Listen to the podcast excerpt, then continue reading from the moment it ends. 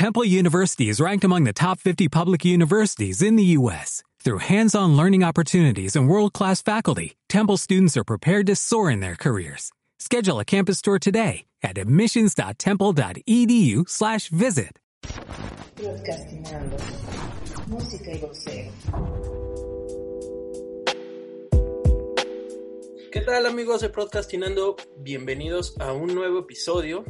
Y el día de hoy tenemos un invitado de lujo, don Eduardo Lamazón. ¿Cómo está, don Lama? ¿Qué, ¿Cómo lo ha tratado esta pandemia? Con el gusto de saludarte, estoy muy bien y la pandemia viviéndola como todos, con un poco de paciencia, tratando de eh, esperar que esto termine porque verdaderamente ha afectado a mucha gente y mucha gente está sufriendo. Claro, y ha sido, ha sido muy difícil para todos y pues uno de esos, uno de esos aspectos que ha, se ha afectado, visto muy afectado es el boxeo, ¿no? Que pues ahora estamos bajo esta nueva normalidad de hacer funciones sin público. Empezamos ya a ver algunas peleas con público, pero se vuelve difícil, ¿no? Se, se ha vuelto un poco más complicado. ¿Cómo le, ¿Cómo le ha tocado vivir estas funciones que en las que pues han sido a puerta cerrada y en las instalaciones de Azteca. ¿Cómo ha sido ese proceso de, digo, pues están acostumbrados al grito de la gente como sea, pero sí ha sido complicado, ¿no? Me imagino el, el hacerlas a puerta cerrada. Mira, es que esto lleva un año y ha sido cambiante, la situación ha sido cambiante, porque primero, eh, la realidad de la pandemia afectó a las promociones grandes que estaban programadas y que ya no pudieron cumplirse. Eh, algunas se postergaron, eh, otras cambiaron los salarios de los boxeadores, en fin. Pero poco a poco pasó el tiempo y las grandes promociones se acomodaron y ya están en acción.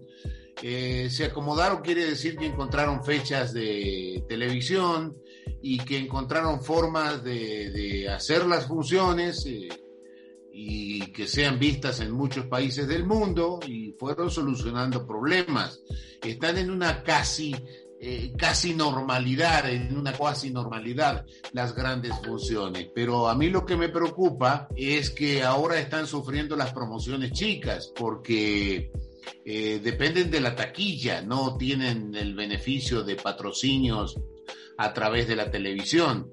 Dependen de la taquilla en un mundo en donde mucha gente ya no puede pagar porque perdió su trabajo y los que pueden pagar no, no, no pueden entrar porque los eh, escenarios están reducidos a capacidad del 20, del 30%.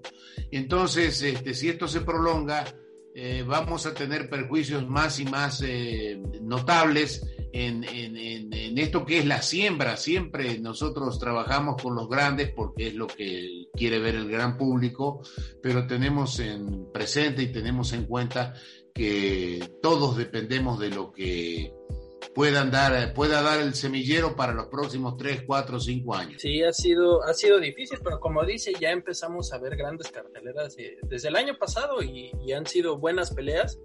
Eh, pero sí, sí, sí, sí falta, ¿no? Esa parte del público, el grito del público. Y me gustaría empezar, don Lama, eh, preguntándole, muchas personas lo ubican, lo, lo tienen como un gran referente eh, en cuanto a un experto de boxeo, pero me gustaría conocer cómo fue su primer contacto con el boxeo y qué fue lo que lo enamoró de este deporte, porque todos tenemos, todos los que nos decimos fanáticos, eh, tenemos algo que nos llamó la atención en particular. En su caso, ¿cuál, cuál fue esa situación? Es que yo eh, empecé con el boxeo desde muy niño. En realidad, este, yo nací en Argentina, para los que no lo saben, y eh, vivía en un pueblo chico.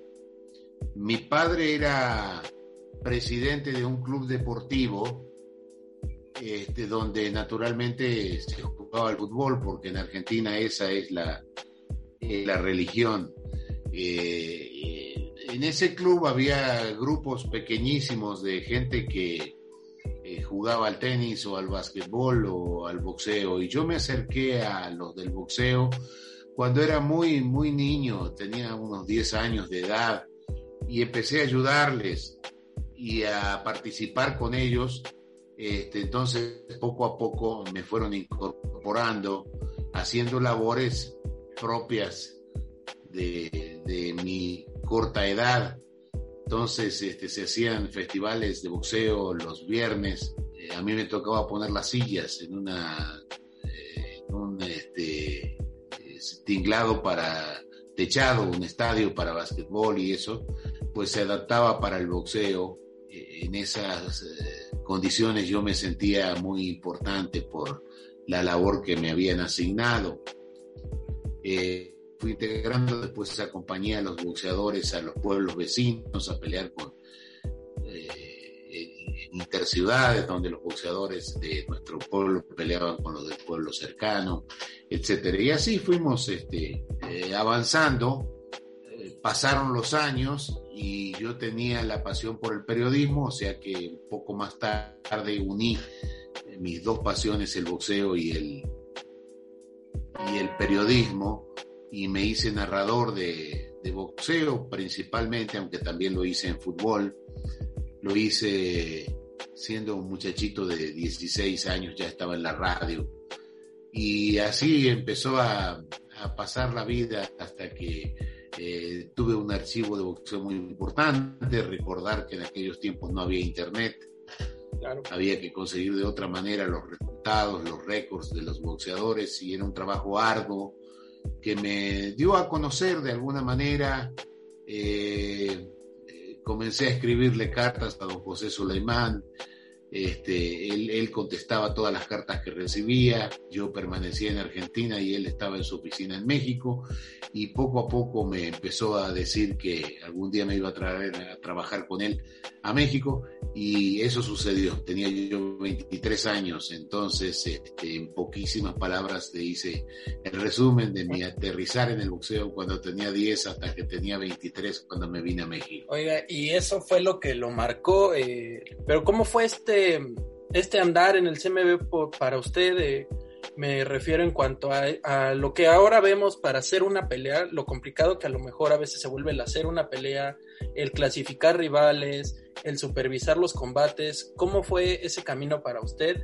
Digo, y, y, en esos tiempos que le tocaron pues los combates legendarios, por decirlo de alguna manera, ¿no? Don José Suleimán, que tuvo un peso y una participación importantes en mi vida y al que yo le tengo un eterno agradecimiento. Beligerante, don José siempre me, me, tuvo como una persona más o menos conocedora de lo que hay que conocer para estar en la Secretaría del Consejo Mundial de Boxeo y me dio siempre voz y siempre me dio la posibilidad de opinar, lo cual yo le agradezco mucho. Pero él era, Sulaimán fue el mayor dirigente que ha tenido el, el boxeo a lo largo de los años y fue el que hizo en un momento en que el boxeo lo necesitaba eh, cambios estructurales eh, fundamentales.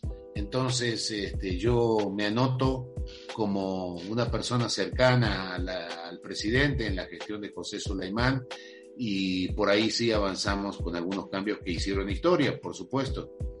Claro, y, y, como le mencionaba hace un momento, le tocaron combates emblemáticos, o sea, combates que eh, al día de hoy son, son este, pues, referentes para los que nos gusta este deporte, eh, combates legendarios. ¿Alguno que usted recuerde con mucha pasión, con, con, con gran cariño sobre, sobre el, el cuadrilátero que, que, lo haya marcado? Varios.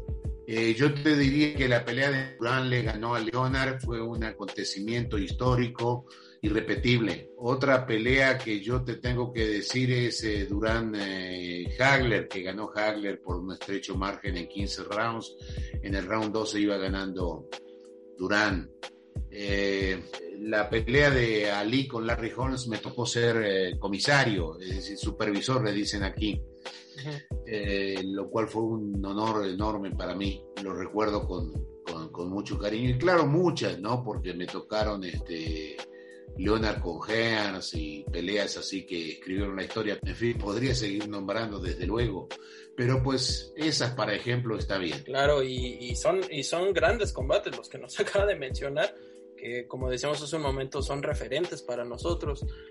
Todo esto en su época, durante, durante su gestión en el CMB ah, junto a José Sulaimán. Posteriormente viene su incorporación azteca, ¿Cómo fue, ¿Cómo fue que dio este salto de estar en, el consejo a llegar a la televisión? a lo que vemos hoy actualmente de usted en pantalla? Bueno, mira, es que son muchos años, entonces claro, pasaron muchas cosas. Yo estaba en el Consejo Mundial de Boxeo y fui colaborador de Televisa, pero fueron 15 años con Televisa.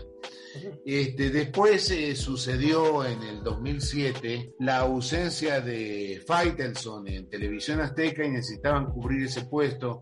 Alguien pensó en mí a buscar, yo ya estaba hacía dos años retado del boxeo, no quería yo volver al boxeo porque no me imaginaba viendo qué cosa. Digo, ya había hecho todo lo que podía hacer, ya había conocido a todos los boxeadores de una época. Eh, y después de seis meses, no fue de un día para el otro, me convencieron de hacer una prueba, hice una prueba de tres transmisiones en televisión azteca y estuve sumamente contento. Había vuelto a lo mío, se me había despertado otra vez este, la llamita de la pasión. Me gustó y les dije que íbamos para adelante. Empecé a, transmitir en 2007 y no hemos parado. Este, antes viajábamos mucho más Ahora, por razones de, la empresa, eh, hemos encontrado la forma de hacer muchas más emisiones desde, desde la Jusco. Y entonces estamos sábado a sábado, viajamos menos que antes, pero estamos en las peleas grandes. Y finalmente hay que hacer un mini balance y decir que en los últimos casi ya 15 años eh, hemos tenido a los mejores boxeadores del mundo, Floyd Mayweather, Manny Pacquiao, este Márquez, eh, los hijos de Chávez, que a lo mejor este, se preguntarán por qué los pongo entre los grandes, pero han tenido un rating de televisión impresionante, es decir, los ha visto el país cada vez que se presentaron. Este, eh, y todos, este, Tim Bradley y, eh, todos los, el Gallo Estrada, Margarito, el Canelo, todos los que hemos tenido a través de estos años que representan una auténtica bandera en transmisiones deportivas para nosotros. Fuimos durante muchos años la emisión de boxeo más vista del mundo. Claro, y, eso en, capítulos anteriores lo platicábamos con el productor, con Eduardo Ramírez, que fue un parteaguas, ¿no? Esta parte de, Box Azteca, el regresar el, el boxeo a televisión abierta que, pues digamos, no tiene mucho, más de 15 años, 15, 20 años que para ver una pelea de Chávez o Oscar de la Hoya, pues había que pagar tu, pago por evento, ¿no? Eh, tenías que, eh, no sé, o hacer eso o irte a algún bar, algún restaurante para poder ver los enfrentamientos. Yo creo que es una gran cosa y lo demuestran los números. Eh, tenemos números importantes de esto que se llama rating en televisión, que es la medición del público que nos sigue entonces, este, en muchas ocasiones estamos por encima del fútbol, en los partidos rutinarios, digamos, este, con funciones rutinarias de boxeo, y ni hablar en las grandes funciones de boxeo donde eh, multimillones este, son los que nos siguen. Creo que para un pueblo tan aficionado al boxeo como el mexicano, pues ha sido muy bueno porque es un entretenimiento sano, necesario, útil el deporte es una actividad este, que merecería más respeto del que tiene, creo yo, en la comunidad. Desgraciadamente los eh, conductores de, las comunidades, los políticos, este, muchas veces lo echan a un lado. Claro, y es, este, como dice, se le debe, se le debe un, un, gran respeto a las personas que se suben al ring porque pues mucha gente no lo sabe o lo ve como algo muy sencillo, pero eh, así, así sea, creo que la persona más desconocida en, el mundo del boxeo se le debe un respeto, ¿no? al pugilista que sube a exponer su vida, ¿no? Que como ya lo hemos platicado en otras emisiones, eh, eso es lo que, lo que a, uno como fanático le, le, le, inspira respeto, ¿no? Por ese tipo de figuras, porque suben a partirse la cara, digamos, en casos de los boxeadores que apenas van empezando, no hablemos de grandes figuras, sino eh, muchachos que apenas están empezando en el deporte y se suben a, arriesgar su vida, ¿no? Y por casi nada, o sea, los que ya empiezan a percibir un salario por esto, se suben a partir la cara por nada, ¿no? Y, creo que eso es en donde radica todo, todo este, este gran respeto, ¿no? Que se tiene a una figura, a una persona que se expone su vida eh, durante 30, 25 minutos arriba de un ring y que mucha gente no, no, como dice usted, no lo ve así, ¿no? O sea, lo ve como algo más sencillo, ¿no? Y creo que tiene todo el mérito del mundo. Pues, ¿qué te digo, eh, Rubén? Mira, yo tengo una frase que eh, trato de repetir de vez en cuando, eh, con la que digo, el boxeador es el único hombre en el mundo que mientras está trabajando le están pegando. Eso por un lado. Y por el otro lado, este, pues entender, entender que este, pues, sí, hay gente que se escandaliza por, por el boxeo porque son golpes y nosotros eso no lo podemos este, quitar de la escena. Está bien, eh, si les molestan los golpes, que no los vean, pero yo les recuerdo que el boxeo es un deporte voluntario, no se obliga a nadie, es una ventana por donde pueden colarse a la comunidad de jóvenes completamente olvidados, marginados, porque no hay médicos ni abogados que sean boxeadores, son este, muchachos olvidados por la sociedad este, que encuentran una, una manera de, vivir dignamente. Entonces, marcado en ese contexto, pues nosotros vamos adelante con el boxeo y no tenemos de qué avergonzarnos. Así es. Eh, y, como bien dice, ¿no? Eh, igual hace unos episodios que platicábamos también con un, un, un, productor que fue parte de Box Azteca, con Aquiles Castañeda, que me platicaba que don José Soleimán decía, ¿no? El boxeador es, es la única forma que tiene de alcanzar la gloria, ¿no? A través de, los golpes, ¿no? Y, el contraste tan fuerte que tiene el, deporte de, las personas que son, eh, con todo respeto lo digo, de, de, una este, economía muy baja, pobres, y llevarlos hasta el cielo, ¿no? Hasta tocar las nubes, como lo hemos visto, pues con todas las grandes figuras que tenemos, ¿no? Y creo que eso es, eso es otro de los matices que tiene el boxeo que a veces hace perder a los boxeadores la cabeza, ¿no? El, el que de repente no tiene nada y de un día para el otro eh, noquean a alguien, ganan una pelea y de un día para otro lo tienen todo a sus pies, ¿no?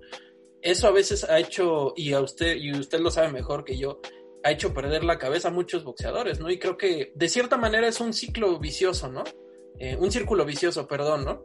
El hecho de que veamos a los boxeadores y que al dar este salto pierdan el piso, eh, los veamos con malas amistades, eh, ingiriendo drogas, alcohol, lo que sea, ¿No, ¿No considera usted que eso puede ser un círculo vicioso en cuanto al, al, boxeo, a la figura del boxeador que a lo mejor muy pocas figuras han logrado romper y que podemos decir, este es un atleta hecho y derecho, ¿no? Pues sí, pero este, ¿qué vamos a hacer con eso? Es decir, en el boxeo triunfa a esos niveles de poder eh, dedicarse a la vida loca un pequeño puñado de muchachos, pero son los suficientes como para hacerlo aspiracional. Esa palabreja que está de moda que indica ah, la, presencia de, de, miles de muchachos que quieren ser el Canelo. Porque el Canelo anda en carros deportivos y tiene el dinero para comprar lo que se le ocurra en este mundo, porque ha triunfado. Y ese es el espejo en el que se miran, no este eh, no, ningún, ningún aspirante a boxeador se, se, mira en el que fracasó, se miran en el triunfador y quieren ser como ellos. Y entonces, este, eh, pues la, la, vida es así de dura. Cuando me dicen, oye, pero el boxeo es violencia, le digo, oye, un ring de boxeo es el lugar más... Eh, inocente del mundo, lee el periódico de la mañana y vas a ver las cosas que están pasando en el mundo y te escandalizas por el boxeo.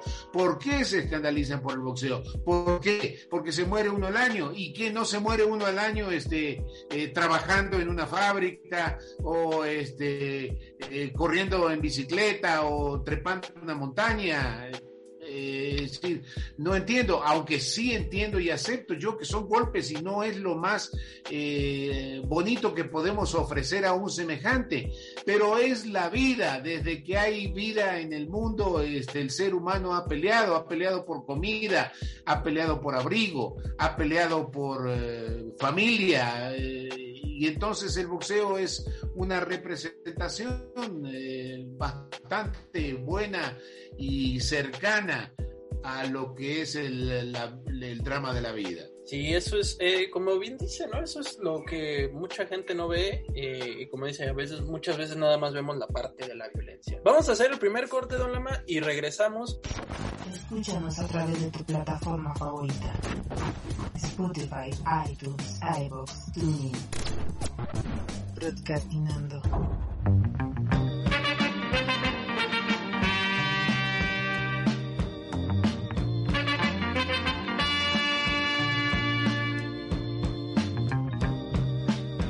Shining as we stared at the sky. We were grooving as the time rolled by. We better not stay here alone. It's getting late, I better take you home. Your mama's worried. Oh, what will she do?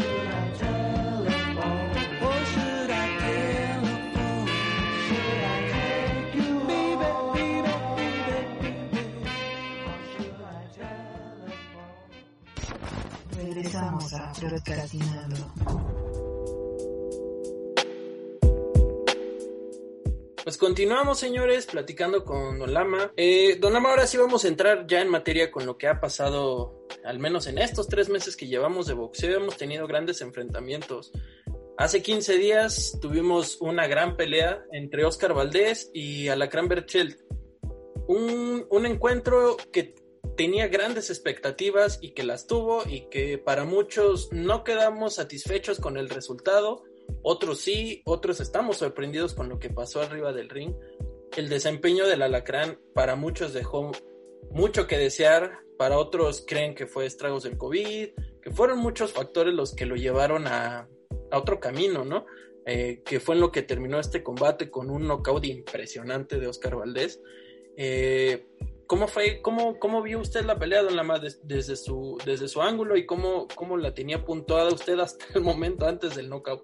Mira, no me sorprende demasiado una actuación tan extraordinaria como la de Oscar Valdés, porque él es un eh, privilegiado, es un extraordinario exponente del boxeo y dio el paso adelante para mostrar un rendimiento a la altura del compromiso.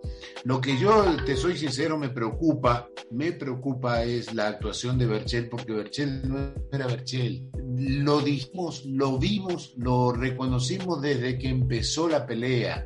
Había pasado apenas minutos y dijimos que qué le estaba pasando a Berchel.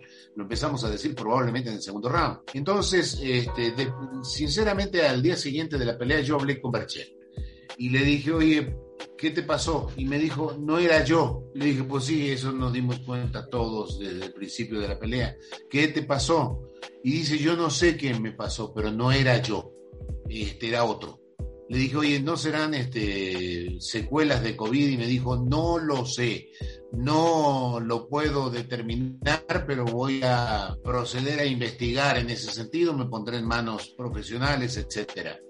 Yo, yo, Eduardo, este, quiero pensar que a lo mejor la cosa va por ahí, porque no había este, ningún eh, mecate amarrando a, a Berchel para impedirle pelear como siempre lo vimos eh, pelear. Eh, le pasó lo que le pasó y si fuera una secuela de la pandemia, pues eh, ¿qué, qué, qué cosa puede ser que esa. Entonces yo creo que tendrá que, y lo voy a investigar, estoy dejando que se calme la situación, que pasen unos días, pero ya de un momento a otro voy a tratar de hablar con él, con la gente que lo maneja, para preguntarle primero si ya empezaron a indagar qué sucedió y este segundo qué van a hacer al respecto, porque este es un asunto muy extremadamente serio. Eh, la pelea fue una muy buena pelea el espectáculo fue muy digno, al único al que le fue muy mal esa noche fue al Alacrán Berchelt y le fue extraordinariamente bien a Oscar Valdés. Así es, y como dice, fue, fue un gran enfrentamiento y a mí lo que me, me gustó de, de, esta pelea fue que algo que, que, se le reconoce mucho a Berchel y que muchas veces eh, cuando pierden los campeones, eh, se excusan, ¿no? Empiezan a decir es que mi esquina, es que el agua, es que esto, empiezan a inventar miles de pretextos. Y en el caso de Berchel no hubo un pretexto, ¿no? O sea, él como caballero lo dijo en sus redes sociales, yo reconozco el triunfo de Oscar Valdés, no hay pretextos, no estamos repartiendo culpas, palabras más, palabras menos, se lo ganó, eh, voy a trabajar más fuerte y creo que eso es de aplaudirse, ¿no? Porque actualmente ahora en el boxeo ya vemos, a, vemos que pierden y empiezan a sacar excusas, que si los referees, los jueces, la esquina, eh, que si les dieron algo. Y, como dice Berchela, a lo mejor puede ser eh, para las personas que ya tuvimos esta enfermedad que ha azotado el mundo, podemos decir que sí, sí te causa estragos de alguna o de otra manera, y más al nivel de, de alguien como, como Berchel, ¿no? Que son tus atletas de alto rendimiento, eh, que pues en parte también les favorece su condición, su condición y su metabolismo para enfrentar de mejor manera esta enfermedad, pero como dice, a final de cuentas no vamos a saber a dónde va a llegar esto, ¿no? Y, otro de los aspectos que creo que me pareció que mucha gente condenó y que de una forma injusta, Alfredo Caballero, ¿no? Lo, lo culparon mucho de por qué no detuvo la pelea desde el quinto round, si ya lo veían que no podía ni caminar bien, eh, mucha gente se le fue encima y la verdad es que, pues al contrario, ¿no? Caballero hizo su trabajo con lo que tenía que hacer y él mismo en un round se, se escucha, ¿no? Que le dice, ¿quieres que la pare? Y Perchel le dice, no, sigo, sigo, ¿no? Que finalmente es, es, el alma, ¿no? Del campeón de seguir hasta el final y fue lo que hizo Berchel, pero ¿usted cómo ve esa parte que, que se le condenó mucho a Caballero en redes sociales? Eh, el no haber detenido el combate a tiempo? Pues mira, eh, hizo lo que tenía que hacer y Caballero también hizo lo que tenía que hacer. No podía eh, este, parar la pelea dejando dudas. Este, Caballero no podía hacer eso porque habían ido a pelear y no a no pelear y no era una peleita este, de entre semana, era una pelea de interés mundial. Este, sí, no puso excusas Berchel, él es así, algunos boxeadores reaccionan así, otros este, les cuesta mucho digerir y explicar las derrotas. Yo soy, digo, esto es anecdótico, yo soy este, muy amigo de Roberto Durán, el Manos de Piedra, y si tú hablas con Durán, él no perdió nunca. Dice, oye, sí perdiste con Ger. No, no, esa no cuenta porque a mí me dolía la panza. Dice, oye, pero tú perdiste con fulano. Este, no, esa tampoco cuenta porque no por, porque me dolía la cabeza. Entonces, este, él, él, él tiene una, una excusa monumental para cada una de sus derrotas. No es bueno ni malo. Yo quiero muchísimo a Durán, para mí es el más grande de los boxeadores. Simplemente lo estoy contando porque cuando me ha pasado con él eso, que ha sido muchas veces, pues me, me, me provoca mucha gracia.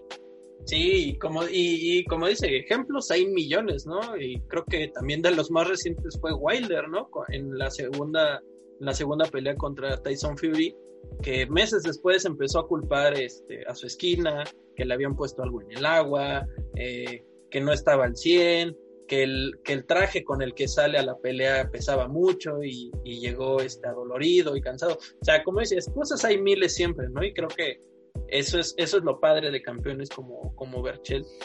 que no pusieron un pretexto, ¿no? Que dijo, no, no hizo un buen desempeño y ahí estuvo el resultado, pero más allá de eso, ¿usted sí se queda con ganas de, de que esto se convierta en una trilogía o para usted ya es, ya es un capítulo cerrado y, y, solamente hay, como ahorita, pues solamente un campeón superpluma que es Oscar Valdés? Eh, falta ver por qué pasó lo que pasó indudablemente no es, eh, es el rendimiento de Berchel, de manera que algo va a haber que explicar.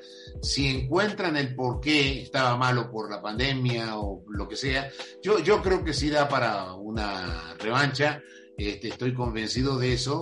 Este, vamos a ver eh, cuándo seriamente nos hagan saber que Berchel de, ya está en condiciones de enfrentar semejante compromiso otra vez.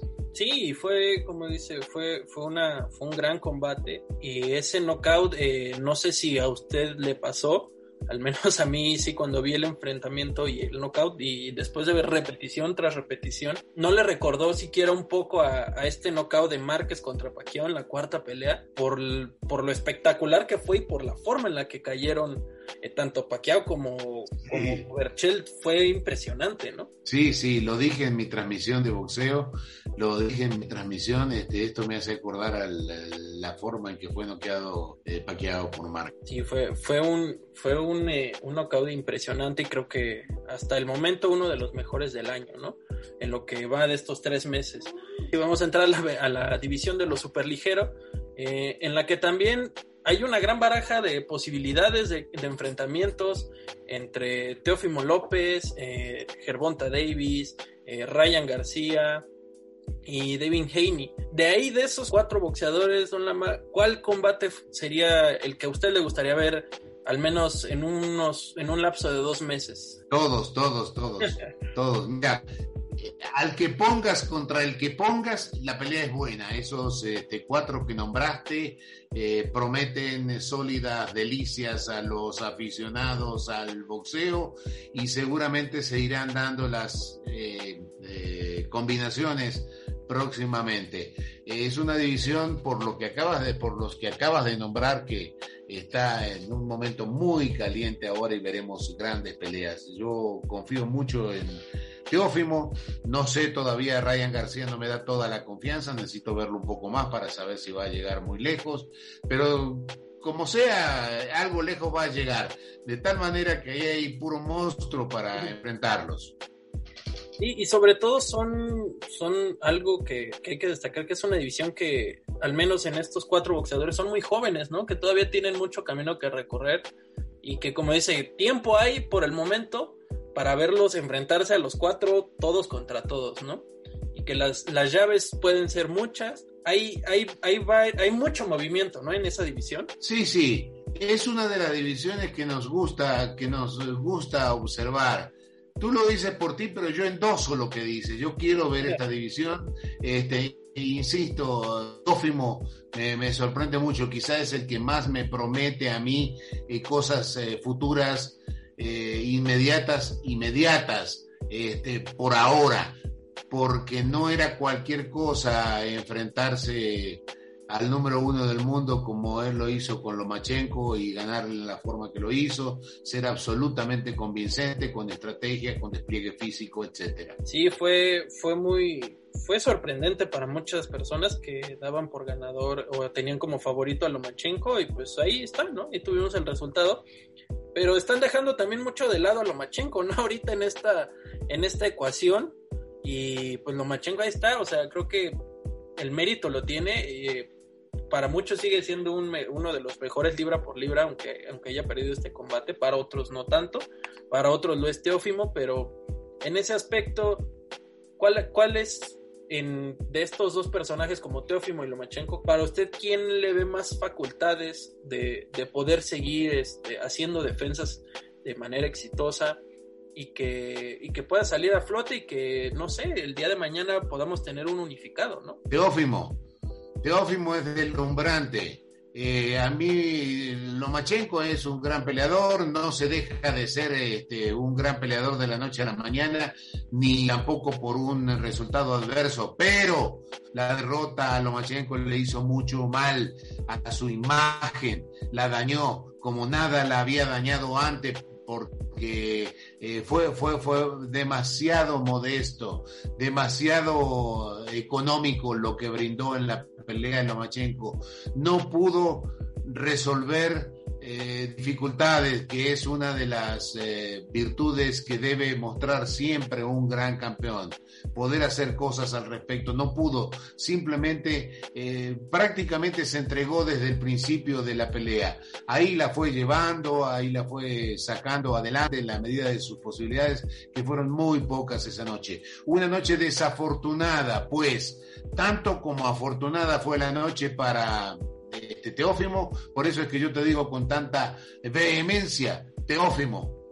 Sí, claro, y, lo ha demostrado, ¿no? Como dice, el, el, ponerse al tú por tú con el que en ese momento era el mejor libra por libra, eh, el campeón unificado, y verlo de esa manera, hacer esos despliegues, eh, boxearle de una manera tan inteligente a Lomachenko, que es un tipo 100% técnico y que mucha gente veía a Teófimo solamente como una persona que tenía, un boxeador que tenía solamente pegada, que podía ser rápido y, que sorprendió a muchos, ¿no? Porque mostró muchas cualidades arriba del ring, supo contrarrestar a Lomachenko de una manera eh, efímera en la que pues lo vimos muy, muy desorientado, ¿no? Me, recordó mucho a la pelea con el Siri en, en, que se sentía incómodo, ¿no? O sea, tú veías a Lomachenko y se veía incómodo en el ring, no, no podía caminar, que es lo que él hace mucho, no podía este, presionar al rival. Al contrario, ¿no? Creo que, creo que esa parte se la llevó Teófimo de, de calle, ¿no? Por, por el hecho en el cómo manejó la pelea.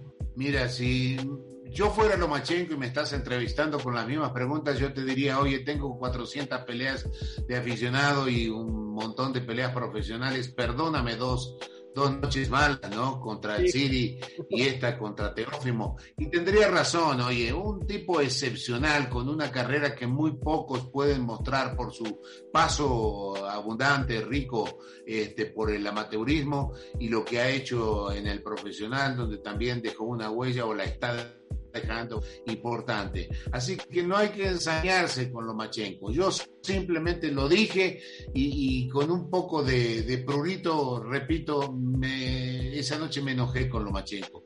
Él era mucho más que lo poco que demostró en la pelea.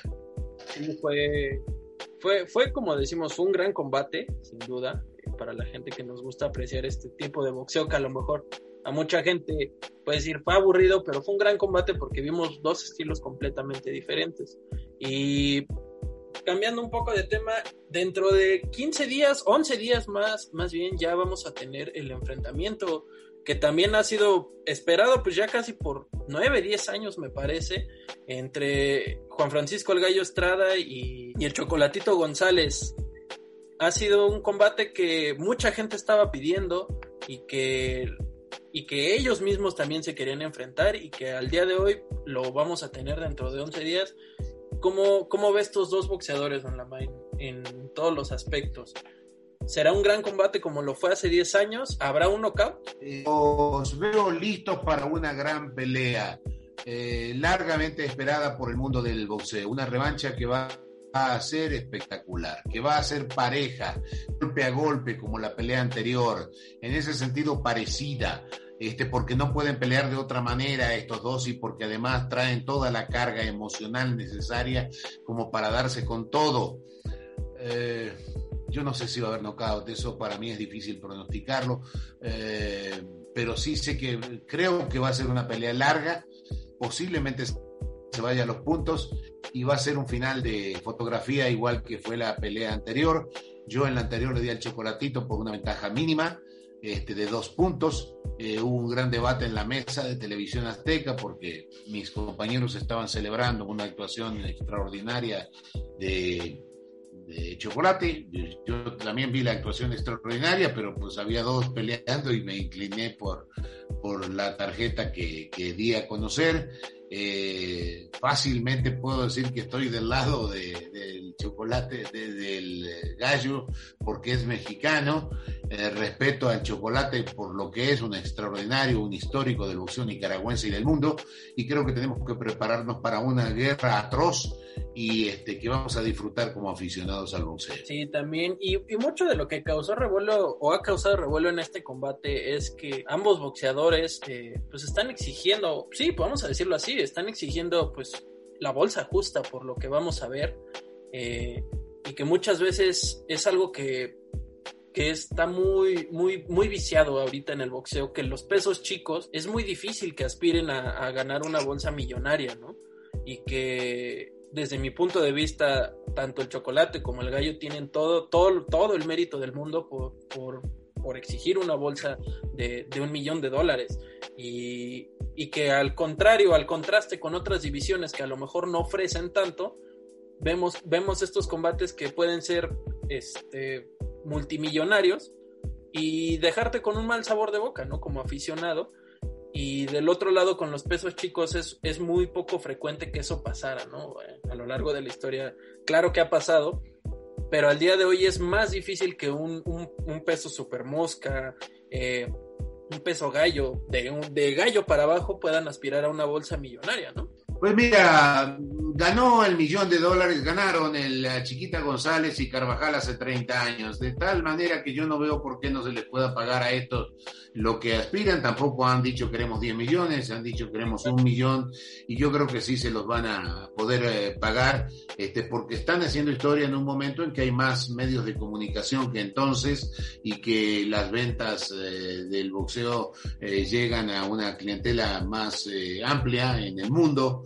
Así que no, no veo yo que no les vayan a pagar, yo creo que los dos van a ganar mucho, este, no solo en esta pelea, sino en lo que venga después, dependiendo de la imagen que deje el que pierda, el que gane, ni hablemos.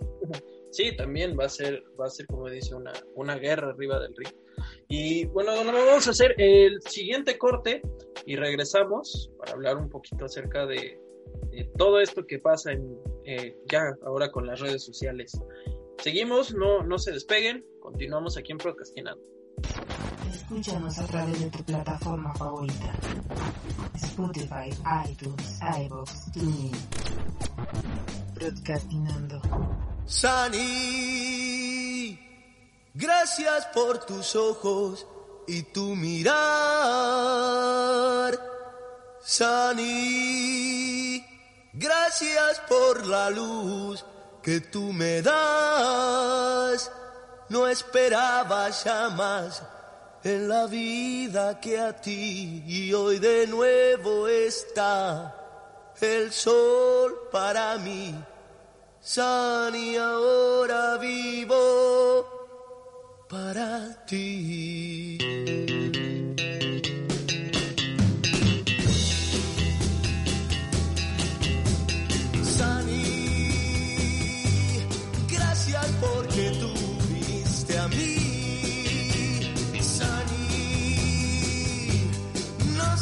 El bien que me das tú.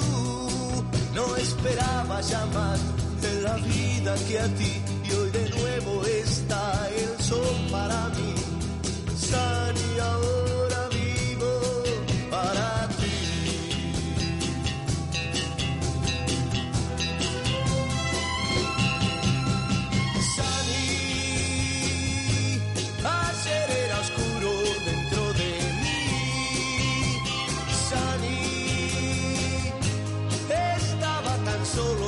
Sé por qué. Qué malo es pensar que es inútil vivir, el vivir así. Sani, Sani,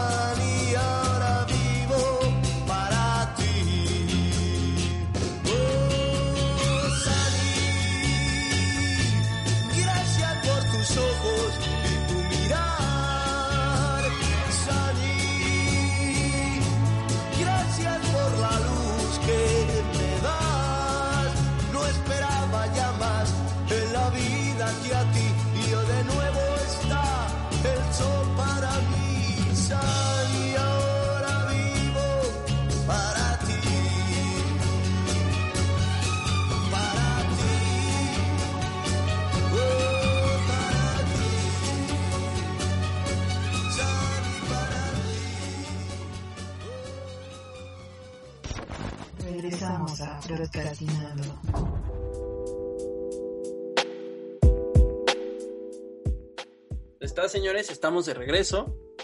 Seguimos platicando con Don Lama. Y como decía al principio de, de, esta, de esta charla, Don Lama, el, a usted le tocó toda esta, todo este cambio generacional en cuanto a las redes sociales para, para el boxeo, aplicadas al boxeo, por decirlo de alguna manera. La forma de, de saber el récord de un boxeador no es, la, no es la misma que es ahora, que ahora en menos de dos segundos sabes el récord de un boxeador, que tienes miles de plataformas que te lo dicen. Y hace 20, 30 años no era así, ¿no? Era, era de otra forma. Pero ¿cómo le ha venido a jugar a usted eh, como, como periodista, como, como comentarista de boxeo, eh, esta, esta parte de las redes sociales que muchas veces tiene también usted sus detractores, ¿no? En, en redes sociales, tanto en Twitter como en Facebook, eh, hemos visto que, que, también tiene el respeto de muchas personas, pero también tiene muchos detractores, ¿no? Sí, sí, yo me adapto a lo que es eh, natural. El mundo ha cambiado mucho en los últimos eh, 50 años eh, y hay que entender que es el futuro que viene llegando. Entonces hacia allá caminamos y no podemos este, más que adaptarnos porque este, qué otra cosa vamos a hacer. Lo de las redes es natural. Cuando uno está en la tele, pues eh, hay gente que le caemos bien, hay gente que le caemos mal y eso sucede a todos, no, no, no, no lo podemos evitar. Las redes, lo que sí hay que tener cuidado con lo que circula, porque hay mucha, mucha ignorancia, es decir, cualquiera opina de, de cualquier cosa y a veces yo leo cosas que digo, Dios mío, ¿cómo es posible que alguien me pregunte esto?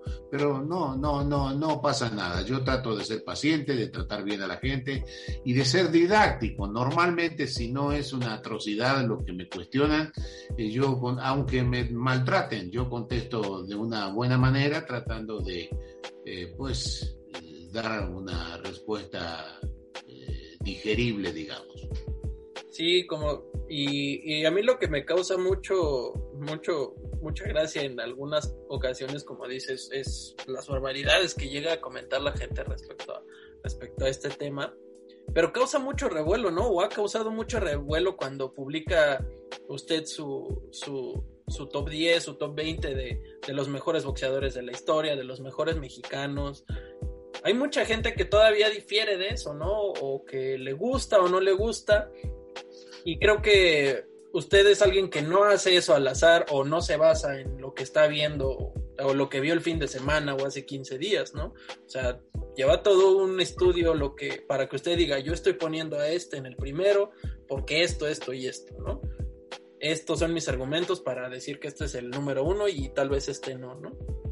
Porque mucha gente lo cuestionaba, ¿no? Me, me parece, haberlo visto, que lo cuestionaban mucho de por qué no ponía Mohamed Ali como el número uno eh, de la historia, y, pues hay que, hay que decirlo y creo que esa es una frase que yo se la escuché a usted, pues el boxeo tiene más de, más de 100 años ¿no? de, de, historia como para encapsularlo en, en al menos 10 boxeadores, ¿no lo creen? Pues si no pongo a Muhammad Ali número uno, este, la respuesta es bastante simple porque no lo considero el número uno. Segundo, las listas son para pelearnos por eh, la conformación de las mismas. Si todas las listas eh, que hacemos eh, fueran iguales, pues nadie haría listas. ¿Para qué vamos a hacer una lista tú y yo si vamos a opinar de, de, de, de lo mismo eh, sobre los 10 mejores eh, peleadores y en los mismos lugares? Entonces, este, a mí me gusta, me, me, parece un divertimento lo de hacer listas. Y me parece también una, formar un criterio sobre quién fueron los 10 mejores pesos medios de la historia, o los 10 mejores pesos completos, o los 10 mejores mexicanos. A mí ese juego me gusta mucho, habrá quien no le guste, que dice que es una estupidez andar comparando diferentes épocas. A mí me parece que es una forma de entretenimiento eh, digno y de lo mejor que nos puede dar el deporte en general. Este, esto de las listas se hace en todos los eh, deportes. Así que pues yo soy muy listero, digamos, esa palabra la acabo de inventar en este momento. Pero me gusta mucho hacer listas, me divierte mucho y desde luego no tiene nada de particular que las listas que hacen distintos individuos sean diferentes. Sí, como dice, causa mucho revuelo y eso es lo bonito, ¿no? Porque da, da origen al debate en, en este, en, el deporte, ¿no? Para saber quién, para ti, quién es el mejor y para mí no. Y cambiando ahí un poco de tema, Don Lama, eh, igual como le comentaba hace un momento, platicando en otros episodios con Eduardo Ramírez, productor de Box Azteca, eh, llegamos a la conclusión de que también el boxeo es generacional, ¿no? O sea, es, es también muy difícil el decir eh, o el ponernos a decir es que ahorita es la mejor época, ¿no? O la época de Julio César Chávez fue la mejor, o, cuando estaba Mohamed Ali, o no sé, ¿no? Cuando estaba Rocky Marciano, o sea, yéndonos más atrás, es, es algo generacional, ¿no? Pero algo que me llama mucho la atención, usted que le ha tocado ver pues el boxeo de los últimos 40, 50 años y, y formar un criterio pues mucho mayor al de todos nosotros para poder eh, mencionar a un, a un mejor peso medio, a un mejor superpesado. Eh, creo que es, es diferente, ¿no? El, el, criterio, siendo que a usted le tocó pues ver toda esta parte de, de, la evolución del boxeo, ¿no? Vamos a decirlo de esta manera, la evolución del boxeo y cómo, cómo se ha transformado al paso del tiempo el, el ver diferentes campeones, el ver diferentes figuras, pero ¿cree usted que sí, sí podemos determinarlo de esa manera? El decir, hay un, hay un, un personaje o dos que podamos decir, este es el mejor de la historia. Pues sí, yo tengo en mi lista como el mejor a Roberto Durán porque yo digo ejercito mi derecho a decir cuál es el espectáculo boxístico que más me ha gustado sobre un ring. Yo tengo a Durán como número uno y tengo como número dos a Sugar Ray Robinson y tengo como número tres a eh, Henry Armstrong y ahí tengo publicado en mi libro del boxeo los 150 mejores de la historia por orden de importancia según mi criterio y pues hay muchos criterios, ¿verdad? Este, hay otra gente que dice que salí, está bien, no es mala elección, hay otra gente que dice que el mejor es eh, Robinson, es muy buena elección, hay otro que dice que el mejor es Willy Pep, es muy buena elección, y así cualquiera de los 20 o 30 mejores de la historia podrían ser número uno probablemente. Este, es, aceptable porque son tipos extraordinarios fuera de serie. Claro, como dice, pues ahí, ahí ya es cuestión también un poco de gustos, porque también hay que decirlo, es, esto es un deporte de apreciación, ¿no? Para muchos puede ser mejor tal o cual o cualquiera que sea, ¿no? El caso, que puede ser este para uno el mejor o para otro el peor, ¿no? Pero, y como bien decía, y, y, ahí invitar a la gente a que si, si tiene la oportunidad de, leerlo, este, este libro de, de don Eduardo Lamazón, se llama El boxeo en números, para que ahí le den una checada y, y nos informemos un poco más acerca de, este bonito deporte que tiene tanta historia y tantas, eh, tantos boxeadores y tanto que contar, ¿no? En, en, este, en este bonito deporte y que, y que de, de, la mano con esto del, de, de, esto que platicábamos acerca de lo generacional que puede ser eh, el boxeo y, y, verlo ahora con el contraste que hay ahora, Don Lama, que ¿Qué futuro cree que le depara el boxeo en cuanto a, más que como deporte, como negocio? ¿Cómo, ¿Cómo lo ve usted en esa parte? Que ha evolucionado muchísimo en los últimos años, pero para estas épocas que han sido pues, complicadas para todos en todos los aspectos, ¿qué, qué cree que le depara el boxeo en general para, para seguir este, pues, con vida, ¿no? Van a pasar cosas grandes y graves en el eh, porvenir del boxeo, no muy lejanamente, eh, porque la situación eh, por la que está pasando el boxeo es de caos total. Es el peor momento de la dirigencia del boxeo en toda la historia, pero por mucho. Eh, hay buenos campeones y hay buenas peleas. Eso vamos a, no tocarlo porque ni los campeones merecen ningún descrédito, ni las peleas lo, lo, merecen. Eso está a salvo por mérito de los atletas, de los boxeadores, de los contendientes, campeones y aspirantes a campeón. Eh, pero lo que está muy mal es la dirigencia del boxeo. Esta cantidad absurda de títulos que confunden a la gente, nadie sabe que es un campeón interino, yo tampoco sé que es un campeón interino, probablemente sea una estafa, este, porque no hace falta este, ningún campeón interino para en el camino al campeonato del mundo, que es el nicho sagrado, el que siempre ha eh, buscado alcanzar todo boxeador este, para la gloria completa. Eh, todo este tipo de, medidas eh, que se toman, el uso indiscriminado de los ratings para beneficios comerciales, como la reciente pelea de Canelo con Childirim, que, fue una vergüenza de tamaño oceánico, este, una falta de respeto al público del mundo. Este, entonces, van a pasar, ¿qué van a pasar? ¿Cómo se va a resolver este momento de evolución? No lo sé. Pero me imagino que cuando alguna comisión de las grandes de Estados Unidos este, le diga a los organismos, este, no pueden pasar, aquí no pueden pasar porque le han hecho las cosas muy mal y vamos a tener que tomar medidas con ustedes eh, dejándolos afuera. Cuando se produzca el primer paso que dé alguna comisión, me imagino que habrá un efecto dominó este, que dejará a estas organizaciones actuales fuera de la jugada porque ya resultan insoportables para el boxeo y habrá un nuevo amanecer que quién sabe cómo se desarrollará, pero este, me parece que está más cercano que lo que muchos imaginan. Claro, y, como dice, creo que como bien y bien apunta, pues terminan confundiendo a la gente, ¿no? Porque ahora tienes el campeón, eh, eh, campeón este, mm, intercontinental, el interino, el supercampeón, eh, o sea, ya por división tienes tres o cuatro campeones, ¿no? Del mismo organismo, que, que eso es otra cosa que hay que destacar, ¿no? Entonces, ya las combinaciones son, son difíciles de saber, ¿no?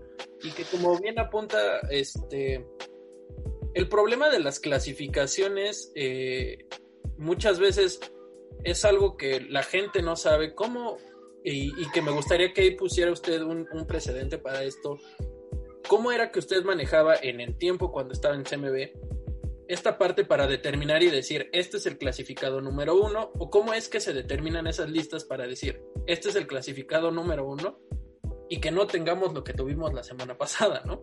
Eh, un, un, personaje que pues no tiene la calidad de ser un, un boxeador rankeado como el número uno de, uno de los organismos más importantes. ¿Bajo qué criterio se puede determinar eso? El, el decir, este es el número uno. Bajo la inteligencia y el conocimiento del experto. No se pueden hacer tablitas ni puntos.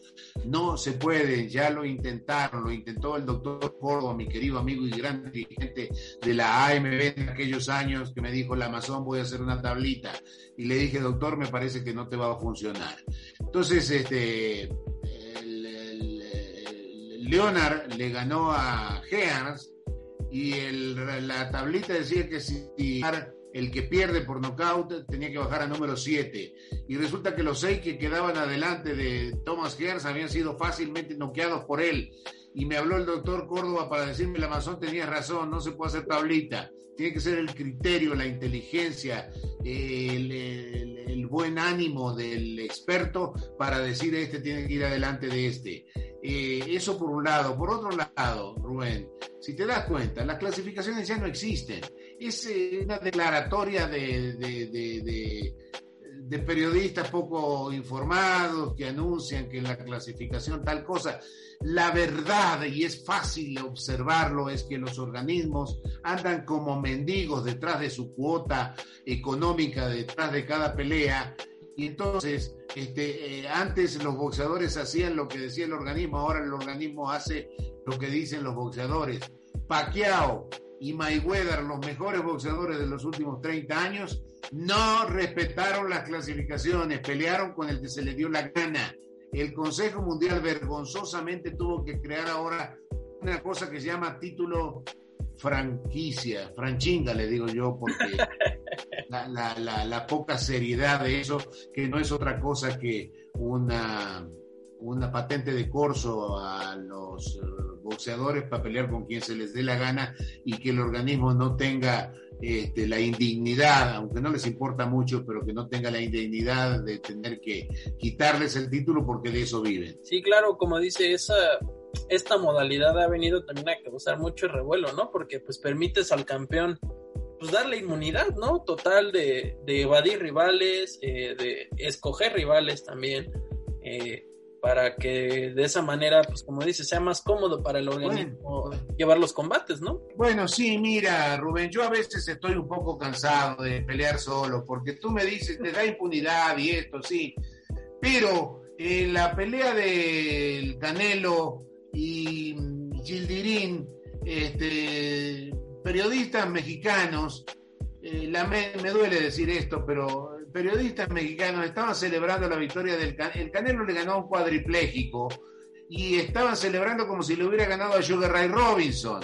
Entonces yo me enojé por eso, porque eso es insostenible, es una falta de respeto para la gente, para el boxeo, para mi condición de periodista si lo soy. Entonces, este, eh, ya no sabe uno por qué preocuparse, porque parece que a nadie le importa nada, diciendo que la pelea de, semifondo, eh, la, segunda pelea en importancia, esa de McWilliam Arroyo, diciendo cada cinco segundos los narradores que era una pelea de campeonato mundial. Pues, ¿cuál campeonato mundial? Le pusieron el título interino, una pelea que no se justificaba para nada de título de nada, eh, porque era un asesinato la pelea, la diferencia de peso era brutal. Este, le pusieron interino para cobrar una sanción. Y este, parece que hacen las cosas y que creen que la gente no nos damos cuenta. Pues sin embargo, a mí me parece que tendría que haber un compromiso mayor de la prensa para señalar ese tipo de cosas y lejos de señalarlo, lo que hacen es aplaudir a los delincuentes que están manejando el boxeo. Claro, como dice, hay, hay, que, hay que tenerle ahí un poco más de criterio y pues, dos dedos de frente para saber, pues como, como dice usted y bien apunta, la gente ya no es tonta, ya se da cuenta de, de cómo son los combates, más allá de decir, ah, estaba arreglado, así. No, sino desde las condiciones que determina el organismo para llevar a cabo un combate, creo que desde ahí ya empiezas a, te empieza a simbrar cierta duda, ¿no? El decir, o sea, tenemos un combate que era por título mundial y lo convertimos en interino y le cambiamos el rival dos días antes, o sea, pues ahí ya, ya te queda como la duda, ¿no? De decir, a ver, esto no va a ser una buena pelea, ¿no? O va a ser un combate en total este eh, desacuerdo, totalmente disparejo, ¿no? Entonces, ya a partir de ahí se, se vuelve un poco más complicado el, el, creerle, ¿no? Como dice usted a los organismos. A veces estoy cansado de luchar casi solo en este mundo de, intereses donde cada quien este, jala para su, su lado, este, Rubén. Pero en fin, tenemos que seguir y trataremos de hacerlo lo mejor posible. Así es. Así es, don Lema. Le agradezco muchísimo por su tiempo eh, que nos haya dedicado para esta gran charla que tuvimos con usted, conocerlo un poco más y hablar de este bonito deporte que nos apasiona con todo el corazón a todos nosotros y que eh, es un honor para mí eh, haberlo tenido en esta emisión, tener eh, el día de hoy a un experto en la materia, una persona con bastante peso y que pesa bastante su opinión en el mundo del periodismo, del boxeo y, y que es alguien que sabe y conoce este deporte a la perfección, si lo podemos decir de esta manera. Y pues no, no me queda más que agradecerle, Don Lamba, por su tiempo y por habernos dedicado estos minutos. No sé si usted quiere agregar algo más. Gracias, Rubén. Agradecerte a ti y a la gente que nos eh, acompaña. Con muchísimo gusto de estar aquí cuando quieras. Perfecto. Pues ahí estuvo, señores. Don Eduardo Lamazón estuvo aquí con nosotros. Ustedes no se pierdan el siguiente episodio. Tendremos más, más acerca de boxeo, más acerca de boxeo, acerca de música. Les agradecemos que hayan llegado al final de esta emisión y no se pierdan y no se olviden de, seguir pendientes de todos los episodios que tenemos aquí para el podcast. Y pues nos vemos en otra emisión. Muchas gracias. Música y boxeo.